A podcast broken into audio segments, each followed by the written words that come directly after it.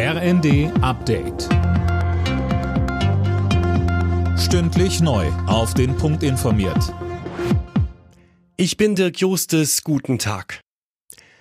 Der Solidaritätszuschlag ist rechtmäßig, das hat der Bundesfinanzhof beschlossen und die Klage eines Ehepaars aus Bayern abgewiesen. Das Auslaufen des Solidarpaktes II sei kein Grund, auf die Abgabe zu verzichten, so der Präsident des Bundesfinanzhofes Hans-Josef Tesling.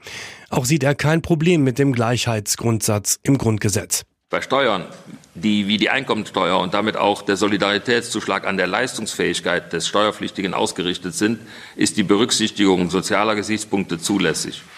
Daher kann der Gesetzgeber beim Solidaritätszuschlag, der im wirtschaftlichen Ergebnis eine Erhöhung der Einkommensteuer darstellt, sozialen Gesichtspunkten Rechnung tragen und diesen auf die Steuerpflichtigen mit hohen Einkünften beschränken.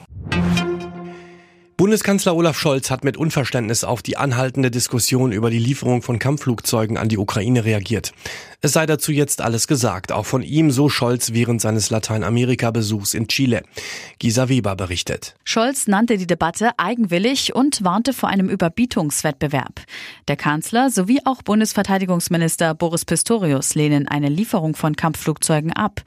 SPD-Chefin Esken schloss es am Abend im ersten nicht grundsätzlich aus und der Chef der Münchner Sicherheitskonferenz Heusgen findet eine Lieferung sogar adäquat, um die Ukraine besser zu schützen.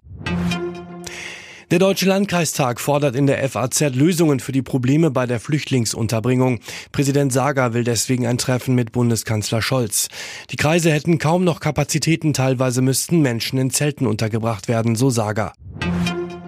Wenn es wolkenlos ist, lohnt in den nächsten Nächten ein Blick in den Himmel. Dort ist der sogenannte Neandertaler-Komet zu sehen.